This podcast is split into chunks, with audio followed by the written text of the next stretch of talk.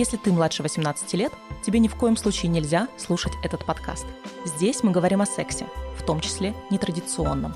Очень много и очень откровенно. Если ты старше, располагайся. Мы начнем прямо сейчас. Но давай договоримся. Если ты почувствуешь кожей, что происходящее здесь слишком открыто и откровенно для тебя, не продолжай. Все, что сейчас произойдет между нами, будет только по взаимному согласию. Договорились? Меня зовут Марина – это подкаст «Почувствуй кожей». Подкаст об уникальном сексуальном и чувственном опыте реальных людей. Сексуальные и гендерные идентичности, эротические вечеринки, полиамория, БДСМ, чувственные практики, а сексуальность и сексуальный опыт, от которого мурашки по телу. Вот лишь немногий список тем, которые мы обсуждаем здесь с моими гостями. Мои гости – это взрослые, успешные и реализованные люди, которые хотят лучше разобраться в себе и подружиться со своими внутренними демонами. Я не являюсь сексологом или психологом, у меня нет никакого профессионального взгляда на те вопросы, которые мы здесь обсуждаем. Я такой же практик, как и мои гости. Это важно. Здесь у нас территория без осуждений, без ярлыков. И то, что нам интересно, это непосредственно чувственный опыт от первого лица, как есть. Сегодня мой гость Юрий. Он просил называть его так. Как его зовут на самом деле, мы никогда не узнаем. Юрий архитектор, он женат, у него ребенок. И я хочу спросить у него об опыте открытых отношений и бисексуальности. Юра, привет. Привет, Марина. Смотри, Юр, у нас с тобой сегодня есть стоп-слово, и пусть это будет апельсин. И угу. чтобы ты об этом помнил, я специально взяла апельсин. Если вдруг я случайно задам какой-то вопрос, и ты почувствуешь себя некомфортно, то ты можешь каким-то образом вспомнить апельсин и как-то дать мне об этом сразу понять. Хочу я начать с а, разговора про твою семью, про твои отношения и о том, как у вас отношения устроено. Юр, как я знаю, ты женат, у вас есть ребенок, и у вас с женой открытые отношения. Так ли это? Расскажи подробнее, как вообще и в чем у вас это выражается. Ну, они открыты не совсем. Они такие полуоткрытые, с одной стороны больше, с другой меньше. Мы живем довольно давно. А сколько лет? Ой, я не знаю, лет 16.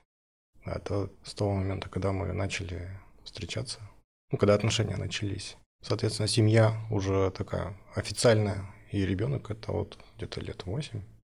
Года 4 назад я предпринял попытку отношения открыть. У меня появились не то чтобы отношения, а ну, такой флирт с женщиной, с одной знакомой. В отношениях с женой у нас вообще влюбленность и страсть у нас не лежала в начале отношений.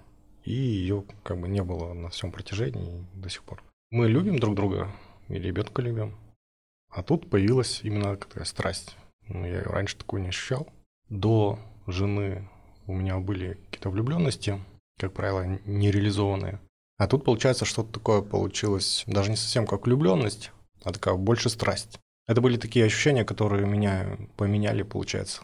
Показали что-то новое, чего я не знал, что такое бывает. Ты не вот. испытывал такого раньше? Да, то есть это ну, очень сильное возбуждение, очень сильная эрекция, очень сильная эякуляция, когда брызжешь очень далеко. То есть у вас в итоге зашло за твою влюбленность, у вас случились отношения с этой девушкой? Нет, отношений не случилось. Мы, ну как? Ну секс был? Секса не было. Был секстинг.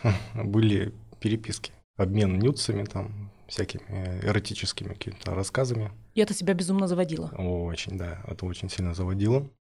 Но я понимал, что это кончится рано или поздно. Потому что все мои предыдущие влюбленности, они, в общем-то, прошли. Даже те, которые были долгие, они все равно угасли, и потом, кроме каких-то воспоминаний, а иногда и воспоминаний не осталось.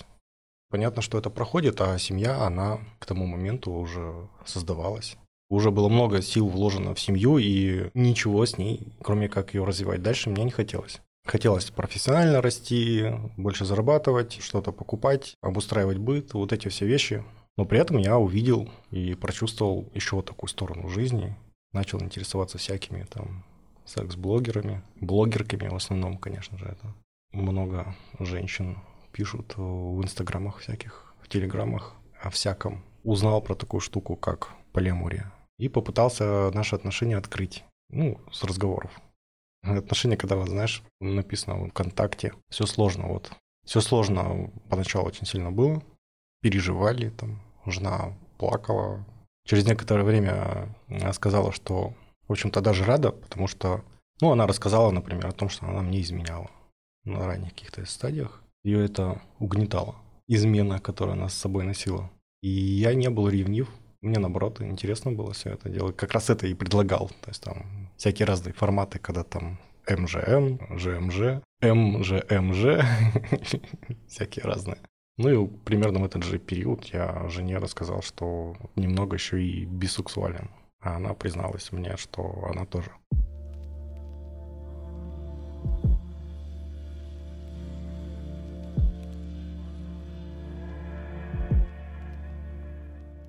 в результате как бы вот этих всех событий, потрясений, каких-то переживаний, получается, что стал ближе как раз к своему партнеру. Мы стали лучше друг друга знать. Получается, что огромная часть жизни друг друга, она была как бы скрыта. Может быть, в каких-то форматах оно даже и хорошо, когда эти традиционные ценности и все остальное, там, наверное, может быть и правильно показывать себя партнеру с какой-то определенной стороны, а со всех остальных сторон не показывать и все свои интрижки тоже не раскрывать. Они, как показывает жизненный опыт, есть ну, очень у многих. И все это люди делают друг у друга за спинами. Мне почему-то это с рождения, ну, у меня такой вот дефект мой личный, я очень плохо приемлю. Тебе ближе честность, максимальная Ну да, да. Ну, как бы научился со временем врать, в принципе, тоже в этом есть какой-то смысл. Если человек что-то не хочет знать, то не надо его вот, раскачивать ему психику. Получается, я жене сказал, что может делать, что хочет. Со мной как бы главное обсуждать это все дело. Ну, как бы не за глаза, там, еще что-то, а можно раскрыться и ощутить влюбленность. Ну, она рассказала, что, к примеру, испытывала влюбленность к начальнику, например, у нее там была Получились вот эти вот разговоры у нас такие доверительные, в которых мы признались в старых всяких разных вещах и в актуальных каких-то. И то есть получается, у вас скорее полиамория, чем именно открытые отношения. Считается, что они делятся именно тем, а, насколько партнеры могут или не могут влюбляться и заводить долгосрочные отношения. Вам можно все что угодно. Главное рассказывать об этом друг а, другу. Ну, жене можно и заводить, и э, находить, но единственное, что у нее была влюбленность безответная в женщину. Она побоялась к ней с этой темой подкатить, не знала как, и вот немного страдала. Я ее там поддерживал как мог. Ну, в общем-то, сам к этому подтолкнул. Да-да, инициатива наказуема. Да нет, я на самом деле был один, наверное. Ну, в смысле, это был период, когда у нас был очень хороший секс, потому что она сублимировала с помощью меня. Возбужденная женщина, это же влажная, набухшая, все такое на ощупь приятное. Ух. Это то время, когда у меня женщина кончила от куни. А у меня, ну, был такой гештальт. Что ты в этот момент чувствуешь, когда ты понимаешь, что она влажная, но из-за фантазии о другом человеке? Не возникает чувство ревности, чувство собственности или как-то наоборот? Само начало всех этих разговоров, оно началось от того, что чувства ревности-то и не было. Наоборот, меня это как-то возбуждало, и мой партнер, которому у меня как бы какой-то страсти, которой изначально не было яркой, сильной, а тут всплеск. Я не знаю, как это объяснить, но это возбуждает. Ну, лично меня. У нас был опыт с мужчиной. Секс втроем. Секс втроем, да. Это было интересно, возбуждающе. Что действительно ты испытываешь, когда ты видишь свою женщину, которая занимается сексом с другим мужчиной? Что ты чувствуешь в этот момент? Как ты себя чувствуешь в этот момент? Есть ли у тебя какой-то момент сравнения себя с ним? Ну, конкретно этому мужчине я еще и делал минет. То есть ты не скучал? Ну, такое будоражащее ощущение. Понимаешь, она ведь тоже возбуждается. Семейный секс – это такой секс для здоровья. Такой нормальный, здоровый семейный секс, чтобы был. Супружеский долг. Галочка да, подставлена. Тип, ну, не то, что галочка подставлена. Типа, ну, подкатила, надо сбросить напряжение, давай. У нас там ребенок ушел гулять. У нас есть 10 минут, пока он не прибежит за, не знаю, воды попить. А тут, тут что-то новое. И это приносит в жизнь вот как раз те самые ну, яркость вот этих ощущений, которые там, я хотел как-то реализовать с того случая, который не реализовался, к сожалению. Я бы там, конечно, реализовал, если бы все получилось, но, увы. А жена мне сказала, что про женщин других не хочу ничего слышать, а с мужчинами я даже приводил домой любовника. Познакомил с женой, она сказала, развлекайтесь, мальчики. При ней она хотела как-то в этом участвовать, видеть это? Ну, ну, я не знаю. В тот момент ей нужно было по делам идти. Обстоятельства сложились так, что вот мы пересеклись, и то случайно. Ну, то есть могли и не пересечься, могли чуть попозже прийти и все. Но потом пришла, спросила, ну как у вас там все прошло.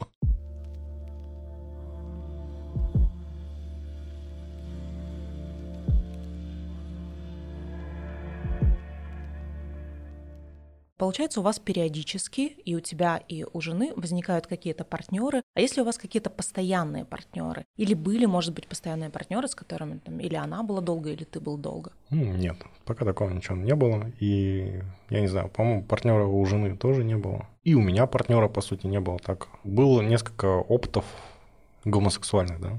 И там несколько женщин, на которых я по просьбе жены ей ничего не говорил. Ну, договоренность есть договоренность. В этой всей истории, в любовной, все договоренности могут в любой момент пойти по пизде. То есть их нужно пересматривать как-то время от времени или быть готовым к тому, что партнер нарушит эти договоренности? Ну, мне кажется, может быть все что угодно. Тут, наверное, важнее уметь э, друг друга слышать и договариваться ну, как-то. Если что-то произошло, то нужно друг друга услышать, попробовать как-то друг друга понять. Вот, например, когда я там только начал все эти разговоры, ну, она могла бы там прекратить наши отношения, например, да? Сказать, ну, давай разводиться, например. Многие же разводятся.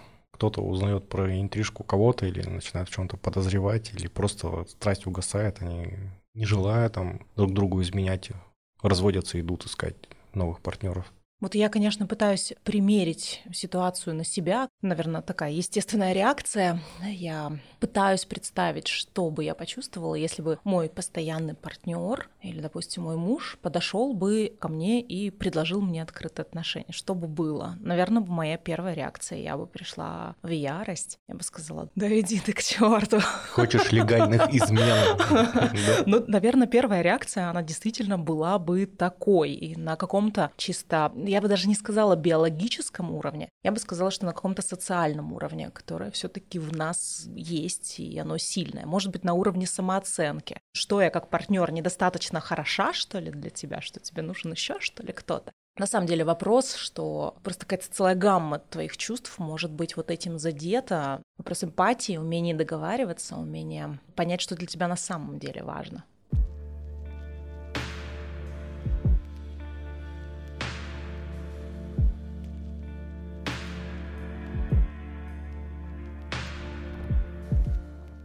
Скажи, а знают об особенностях вашей пары какие-то ваши друзья, ваши близкие? Вы кому-то об этом рассказываете? Да, некоторые. Кто-то знает. И как реагирует? Ну, разные люди есть. Есть более страстные, которые завидуют, не завидуют, но как бы так, типа, прикольно. Друзья, там, знакомые, которые потенциально как бы негативно как бы, к этому ко всему отнеслись, они, наверное, не знают. Мне так кажется, что никто им ничего не говорил. Ну, не знаю, зачем людей зря расстраивать. Ну и, конечно, и зачем посвящать не готовых в какие-то особенности твоей личной жизни, которым они не готовы. Давай теперь поговорим о бисексуальности. Расскажи вообще, когда ты понял, что у тебя есть какое-то влечение к э, своему полу? Когда ты вообще первый раз это почувствовал и как? Я этого не смогу вспомнить, потому что это было, наверное, всегда. Единственное, что меня к женщинам влечет больше. Влюблялся я всегда только в девочек.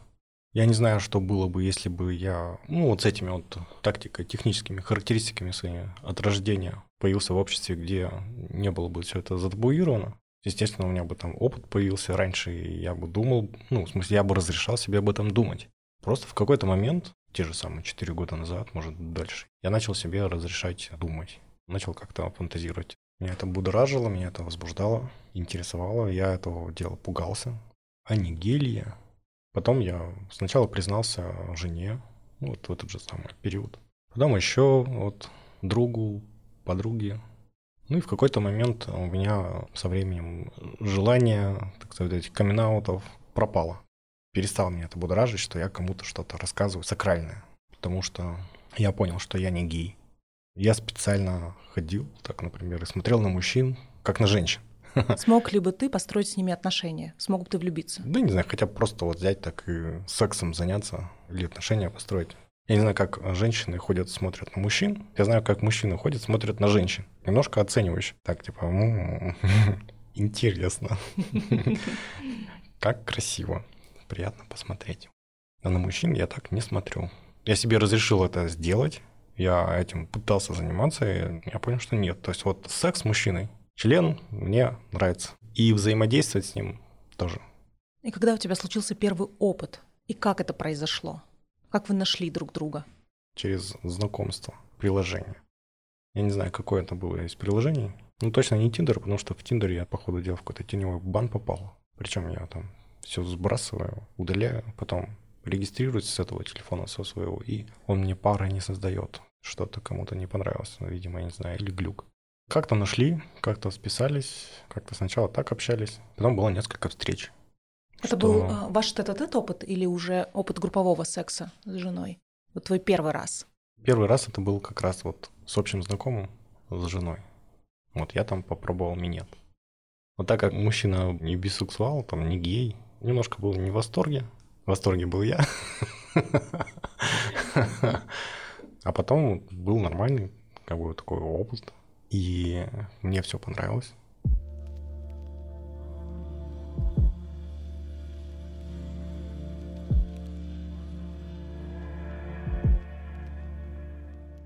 Я понял, что мне нравится, и что мне совсем не нравится, не хочется чего-то, там, отношения, к примеру, строить с мужчиной. Ну, дружеские.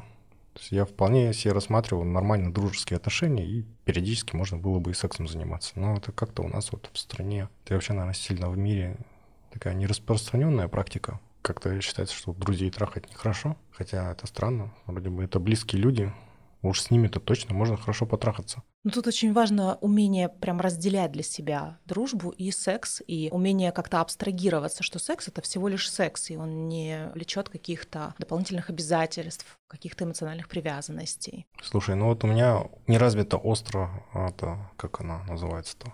Вот это слово, когда человек... А, ревность. У меня развита зависть. Чувство досады, что что-то... Ну, это вот незакрытых гештальтов, когда понимаешь, что ты что-то не получил того, что хотел. А вот прям ревность я даже не помню. Ну вот были, к примеру, влюбленности в женщин, ну, в девушек, у которых там были другие отношения, но я их не ревновал. У меня была досада, что у меня ничего не получилось. Ну, много я слушал всяких разных, в том числе научпопа, разных каких-то исследований. И как бы говорится, что как бы в научном обороте есть такая штука, как градиент. Абсолютных там стопроцентных гетеро, их не так уж и много. То есть это как абсолютно черное, абсолютно белое, а между ними градиент какой-то с разными заскоками, иногда в пятнышко, там, какие-то в горошек. То есть есть какой-то набор вот этих вот э, туда-сюда. Чем, видимо, ближе ты к какому-то из состояний, тем у тебя может быть вот эта ревность, ревность там появляется.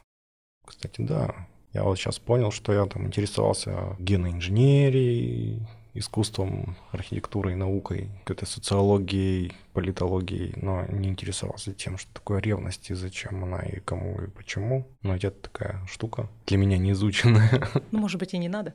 Но опять же, смотри, если у меня жена такая собралась и сказала, ну все, мы разводимся, я ухожу, вот нашла себе более крутого мужика, но это бы меня задело ну, было бы обидно, что, типа, ну вот я стрёмный, не смог, нашли лучше меня.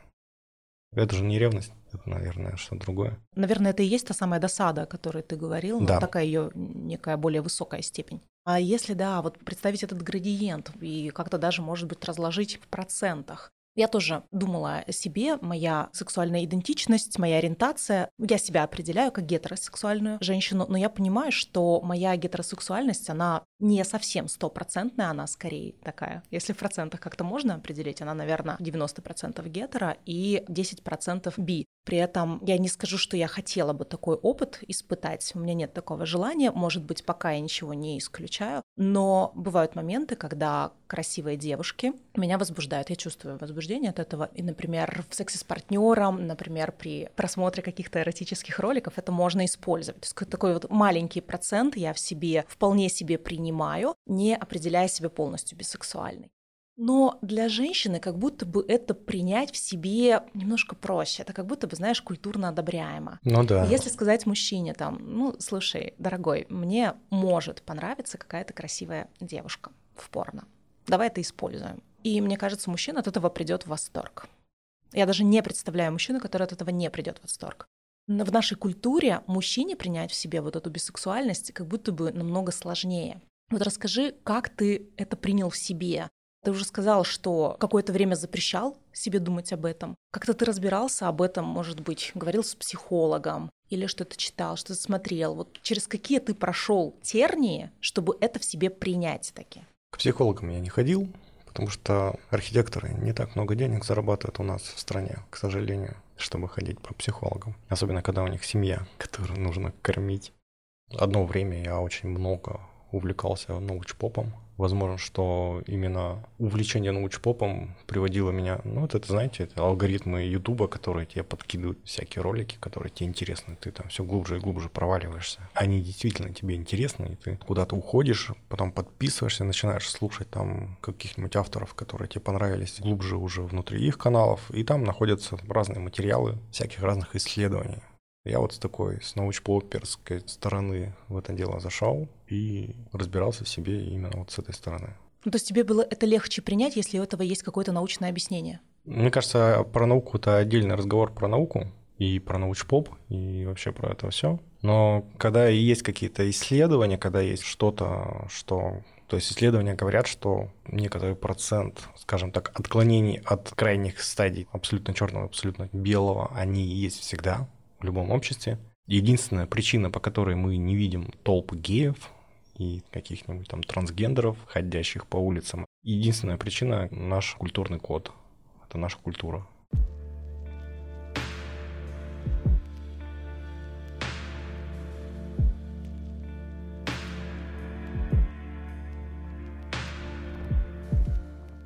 У нас это дело запрещено, и поэтому либо люди приняли в себе это и они прячутся, либо они в себе это не приняли, и от этого может быть даже еще и хуже. У них могут быть семьи, дети и все что угодно. И вот такая штука, которая где-то сидит там поперек, как кость, да, рыбная, застрявшая там в горле. Ты вот с ней можешь жить, она все время отдает о себе знать. Я могу себя назвать мужиком нормально и таким вполне себе ну, единственное, что, не знаю, там тестостерона у меня, видимо, было поменьше всегда. Может быть, даже с этим связано. Может, это даже последствия какой-нибудь там перенесенной в детстве болезни на почке. Я не знаю, что меньше тестостерона, чем у обычных. Ну, это как бы факт. Ты замерял? Ну да. Его меньше, и это немножко так сказывается на остальном здоровье. В общем, его должно быть в норме. То есть не должно быть слишком много и слишком мало. Но при этом нельзя сказать, что эти люди больные, да? Это просто люди. И их мы не видим, по той же самой причине, по которой мы не видим в наших городах инвалидов на инвалидных колясках. Ну, они нам не встречаются просто по дорогам, потому что им очень тяжело оттуда выйти из своих квартир. А в странах, где инвалид может спокойно спуститься из своей квартиры и добраться куда угодно, а сам один, их вполне можно увидеть. Их может оказаться даже довольно много. Но их там не сильно больше, чем у нас. Так и здесь. И вот этот страх, да, гомофобный, что если мы разрешим как бы об этом говорить, об этом думать, и вообще это разрешим. Это называется ну, пропаганда. Ну, у меня нету плохого отношения к пропаганде, потому что тоже научпоп – это пропаганда, ну, пропаганда науки. Я считаю, что это очень хорошая штука. Вот эта пропаганда того, что люди разные, и то, что не нужно их бить и убивать, она не приведет к тому, что вдруг все станут геями. То есть вот я по себе могу сказать, что несмотря на то, что мне нравится секс с мужчиной, он меня возбуждает, и мне доставляет удовольствие сам процесс. То есть я могу даже и не кончить, но получить удовольствие тактильное. С чем это связано, тоже не знаю. Видимо, вырабатываются какие-то гормоны, я так глубоко не копал. Но интересно, вот. что а, для женщины в сексе с мужчиной тоже же часто не так важен некий финальный результат, не так важен оргазм, сколько важен сам процесс. И вот получается, ты говоришь тоже об этом же, что в сексе с мужчиной для тебя тоже не Слушай, ну важен вот, сам процесс. Ну вот, наверное, если женщине важен сам процесс. А женщине действительно часто важнее сам то процесс. тут еще должно быть важно, чтобы она была возбуждена и хотела секса. Да, да. Тогда там все обостряется, и просто сам процесс доставляет а, вот это самое удовольствие. У тебя просто становится все тело, а когда ты... покрытое чувствительными точками, да. и куда ни нажми, везде хорошо. А когда ты вдруг кончил, ну, женщина может много раз, а у мужчин там долго ждать нужно, как перезарядиться. Там все заканчивается. Тут как раз хочется растянуть удовольствие.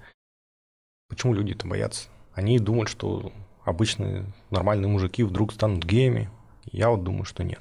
Вряд ли нормальный мужчина, которого привлекает женщина, вдруг ему скажут, что блин, если ты будешь заниматься сексом с мужиком, то это ну, кайфово. Даже если он позанимается, скажет, блин, кайфово. Но люблю вот я, вот ее. Ничего с собой поделать не могу. Пойдем еще потрахаемся, а потом я пойду за цветами, буду добиваться руки.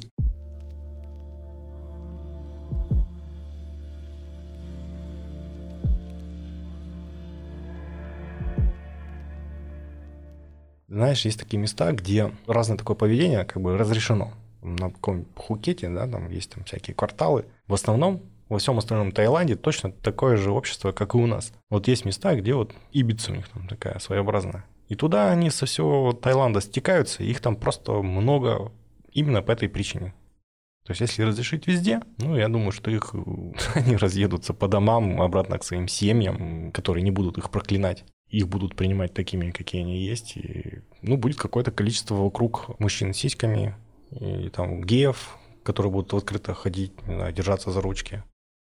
Знаешь, все боятся такие, типа, вот, и там будут два мужика сосаться на улицах. Знаешь, когда там в основном подростки, да, сосутся на улицах. Мне не нравится, когда мужчина, женщина или там юноша и девушка сосутся на улице. Это как справлять нужду на улице поведение само по себе не очень приемлемо, в принципе, для кого бы это ни было. Это странно. Идите как-то куда-то, чтобы вас все не видели. Процесс-то интимный. Ну, получается, да, мы как будто бы других погружаем в свою личную жизнь без их на то согласия. Да. Ну и тут, соответственно, и мужчина с мужчиной, и женщина с женщиной, если там будут сосаться, ну, точно такая же претензия, типа, что вы тут? То есть, пожалуйста, но не здесь. Тут остановка, я автобуса жду. Ну, получается же действительно, когда ты это в себе принял, и когда ты попробовал секс с мужчиной, ты же не перестал быть мужчиной от этого. Нет. Ты выглядишь как мужчина. Ну, то есть, даже если вспомнить какие-то абсолютно стереотипные образы геев, ты не вписываешься в них абсолютно. Я думаю, что человек со стороны не сможет никак в тебе что-то такое заподозрить и в чем-то тебя обвинить. Я думаю, так. Ни по походке, ни по одежде, ни по голосу. Никакого именно стереотипного маркера такого я не вижу. Плюс с точки зрения именно социальной какой-то, ты тоже не перестал быть мужчиной, с точки зрения требования общества нашего, нашего культурного кода. У тебя семья, ты работаешь, ты семью обеспечиваешь, ты любишь свою жену. Мысль пришла вот буквально только что. В обществе, в котором все это немножко запрещено, и точно понятно, что мужчина с женщиной могут, а мужчина с мужчиной не могут. Геи, мне кажется, специально как бы себя обозначают для других геев. То есть они как бы э, какие-то маяки друг для друга вешают, типа, я такой же, как и ты. Мне кажется, что если это будет разрешено, то и геям не придется как-то себя особо там сильно изощренно. Он просто всем скажет, типа, а я гей. И все будут знать, что он гей. Другой гей там подходит, Саша к Паше подходит и говорит, слушай, вот а Вадик, он гей, не гей? Тот такой, он гей. Такой, о, шикарно. И, возможно, им не понадобится как-то по-гейски себя и вести, на самом деле. Потому что, посмотри, по сторонам, я еще раз вот эту мысль повторю, довольно большой процент, процентов 15-30, люди, у которых как бы есть там желание. Ну, чистых геев их поменьше, но они есть, и ты же их не видишь. Потому что это тоже мужчины с семьями и так далее. Они просто там уезжают на рыбалку, в кавычках, и закидывают друг другу удочки. В лунки суют палочки. Кто знает, чем они там занимаются. Но при этом такие мужики нормальные, брутальные. То есть вот эти все вот гейские маркеры, которые там сидят вот как клише, да, они же не у всех, они там у манерных. Причем не все геи любят манерных. И причем не все манерные могут быть геями. Даже, ну, ну действительно, клише. И вот к этой же теме. Ты говорил, что ты через какие-то приложения для знакомств искал себе партнера, то есть да. у тебя был такой опыт. А вообще расскажи как-то подробнее об этом. Какие есть сложности на этом пути? Я понимаю, здесь все устроено не так, как в знакомстве мужчины и женщины. Да, в знакомстве с мужчиной и женщиной, ну, в основном, это вот у нас в Екатеринбурге. Я думаю, в Москве проще, потому что там чуть более немножко развитое общество, там гораздо больше вот эта тусовка всяких там полиаморов. Но их и в численном выражении больше все таки наверное. Да, их там численно больше, ну и к тому же численно больше таково. То есть это как в том же самом Пхукете, в который слетаются как бы вот определенные группы людей, которые съехали со всей страны, которые чувствуют в себе что-то, чтобы сорваться с того места, где он живет, и поехать в Москву. В такую некую более дружелюбную среду для себя. Ну да. Я тоже так же думал, я здесь не мог найти нормальных партнеров полиаморных, да, которые знают, что это, которые готовы встретиться как-то, и которым не надо было бы это объяснять, там, три часа сидеть или там несколько раз. То есть можно начать уже с новой главы, где все уже все знают, то, что в бэкграунде, да, и просто попытаться друг другу понравиться или там не понравиться, как-то попробовать друг с другом ближе познакомиться.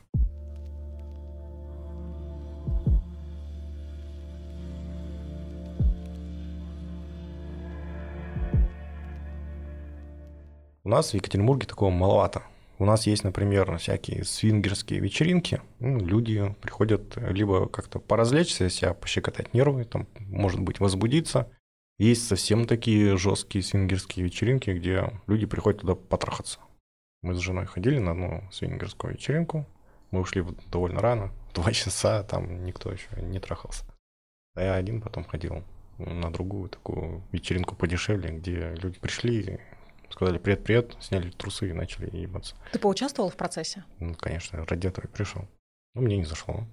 Кстати, я очень доволен, что вот такой опыт был, потому что меня это не возбудило. Вот. Мне интереснее, к примеру, как-то испытывать какой-то более яркий спектр ощущений, типа там влюбленности, страсти, и заниматься сексом, получая удовольствие от процесса чтобы вот все горело, чтобы все набухло, намокло, чтобы там все скользило, чтобы там все эти прикосновения, все эти дыхания, ух, там, чтобы вот это все было. Ну, просто как бы вот этот контакт физический, он как-то не вставил, вообще не впечатлил. Наверное, подрочить проще. Ощущения, ну, примерно схожие, как с мастурбацией. Такая мастурбация об другого человека получается. Ну, а там людям, которые занимались этим, им нравилось. То есть, опять же, нужно пригласить человека, которому нравятся классические такие хардкорные э, свингерские вечеринки, и у него спросить, что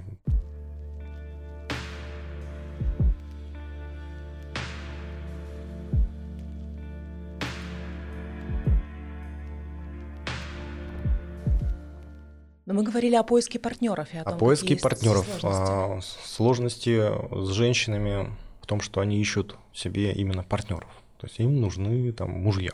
Ты должен быть свободен, ты должен быть там туда-сюда, все, готов сразу уже пойти, там чуть ли не под венец. Ну и это как бы это все сложновато. А у геев, если искать гея, я вообще понял, что такое геи. Я понял, что я точно не гей. У них там вообще совершенно какой-то другой мир. Это люди, которые сразу с детства понимают, что им девочки не нравятся. Даже если у них был контакт, он им не заходит. Но невозможно стать геем от пропаганды. Тебя током должно ударить, у тебя в мозгу должно что-то там случиться. Ты тогда станешь геем, наверное, я не знаю. Хотя, опять же, это не работает. Вот эти все способы геев превратить в натуралов, они тоже не работали ни один. Когда их там химией, там всяким электричеством как-то издевались там над создателем и Нинмы, довели его там чуть ли не до смерти. Мужик изобрел хорошую штуку, а ему жить не дали в удовольствие. И это совершенно другие люди когда с геем знакомятся, они друг у друга узнают буквально с первых же там слов переписки все основные характеристики. Длина, толщина, рост э, и какая гейская ориентация. То есть у геев там тоже есть свой спектр некий. То есть есть пассивы, принимающая как бы сторона, есть активы, есть универсалы, ну и вариации там между друг другом. Кто-то там, допустим, чистый пассив, но может и быть универсалом, если это нужно. Вот это они сразу все узнают, и только тогда уже там как бы идут друг с другом на контакт. Я общался с одним геем, который очень сильно переживал то, что он-то хотел отношений, там в этой гейской их тусовке, он хотел больше отношений, какие-то чувства. А среди геев больше поиска секса. Они очень быстро находят себе подходящего по характеристикам партнера, и очень быстро переходят к сексу. Вот меня это отпугнуло, если честно.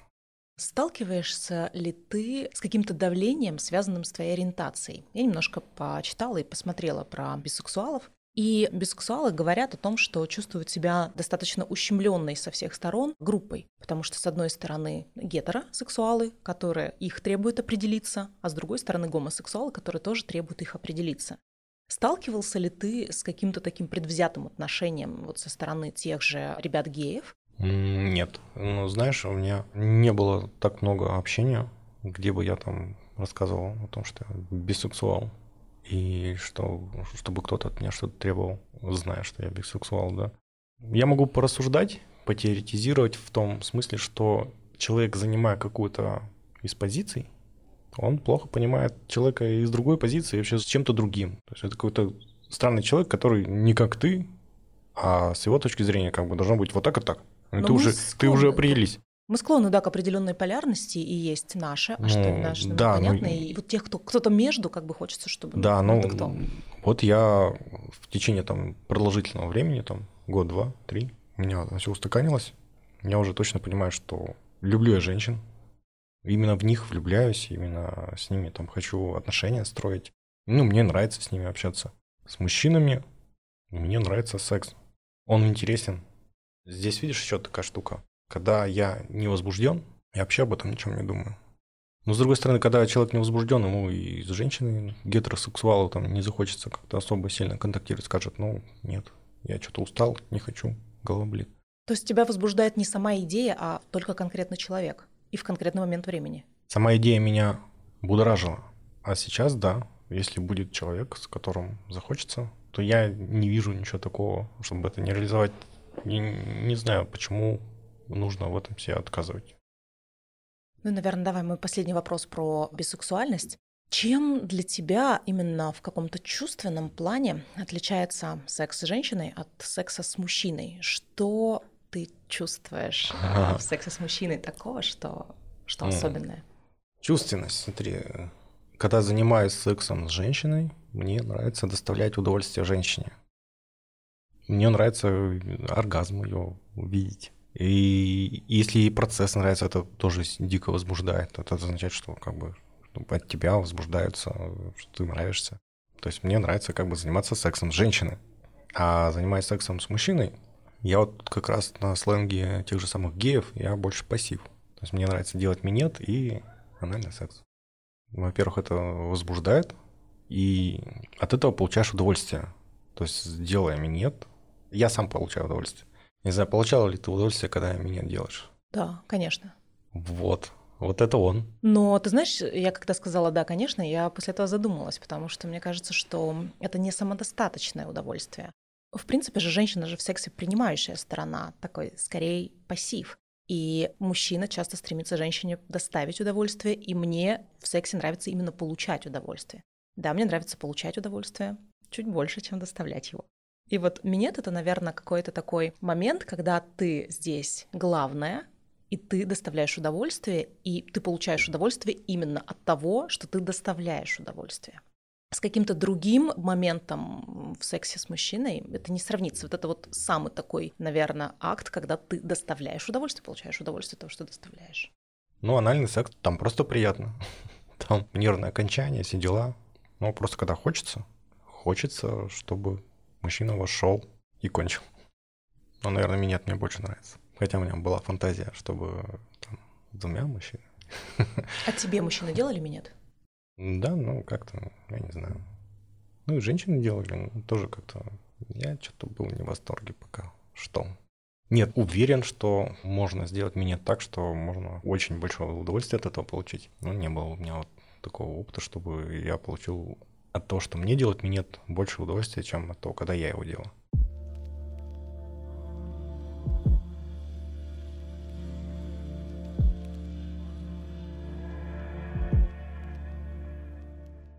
Расскажи, пожалуйста, почему ты согласился вообще со мной об этом поговорить и мне все это рассказать? Раскрывать тайны можно, да, что мы знакомы. Мне, в принципе, с тобой нравится разговаривать. Я в последнее время немного выгорел на работе. У меня такое опустошенное, депрессивное состояние. Вот в общении с тобой мне всегда остается очень приятное послевкусие. Потом мне хотелось донести мысль, да, хотя тебя будут слушать все равно люди уже немножко подготовленные, ту мысль, что а что их бояться-то этих геев? Просто я их сам боялся. Я сам боялся себя, да, что я гей. А тут вдруг оказалось, что нет. Но я не гей. Я не то, что там лукавлю или еще что-то. Я действительно с этим работал, переживал от этого всего. Хочется, чтобы общество когда-то трансформировалось, когда не нужно было бы никому что-то объяснять. Это же очень удобно, когда не нужно много объяснять. Для этого нужно, чтобы люди эти объяснения послушали где-то еще из разных источников. Обращаясь к слушателям, Для тех людей, кто только хочет открыть отношения или кто только чувствует в себе бисексуальность, но еще пока не принял ее до конца, что бы ты мог посоветовать в первую очередь? Ну, насчет открытия отношения, тут нужно быть аккуратным, потому что это, ну, немножко другие отношения. Они должны, получается, быть более доверительные. Гораздо проще выставить, ну, вообще жить в какой-то парадигме, которую ты с детства ее уже впитал, все ее впитали, и все живут в ее как бы рамках. Но если уже там не вписываетесь и понимаете, что хочется секса с другими людьми, и хочется даже, не может, не секса, даже а каких-то более ярких там, эмоциональных переживаний, там, в том числе влюбленность, там, страсть, но при этом не хочется с партнером расставаться, ну, наверное, надо поговорить, потому что ну, изменять, оно такое, неизвестно, чем закончится. Потом будет сложно договориться. Скорее всего, не получится. Ну, если человек узнает об измене. С другой стороны, если человек сразу не захотел расставаться, ну это, мне кажется, еще отдельная тема для разговора. Именно как об этом разговаривать. Тут уже все индивидуально, надо смотреть, какие у вас там отношения с вашим партнером. То есть можно с ним поговорить или нет. Ну, какую-то маленькую удочку закинуть. Все сразу не вываливать. Если хочется что-то сделать, ну, терзает, да. Хочется, чтобы была открытость. Это же в первую очередь именно открытые отношения друг с другом. А не то, что там других ходишь, трахаешь, а то вы друг другу должны это как-то разрешить. Самому себе разрешить. Ну, по сути, это тоже про открытость и умение разговаривать. Занимайтесь любовью, а не войной. Вот. На этом будем потихонечку заканчивать. Я тебя благодарю за этот откровенный разговор и за то, что ты ни разу не воспользовался апельсином. давай его съедим. Давай его съедим. Спасибо, что ты послушала или послушал этот эпизод. Я счастлива, если тебе с нами было хорошо. Подписывайся на подкаст в любимом подкаст-приложении. Ставь оценку и люби себя, партнера или партнеров, свои желания, свое тело и жизнь. Люби до мурашек. Договорились? Следующее свидание через две недели. Услышимся.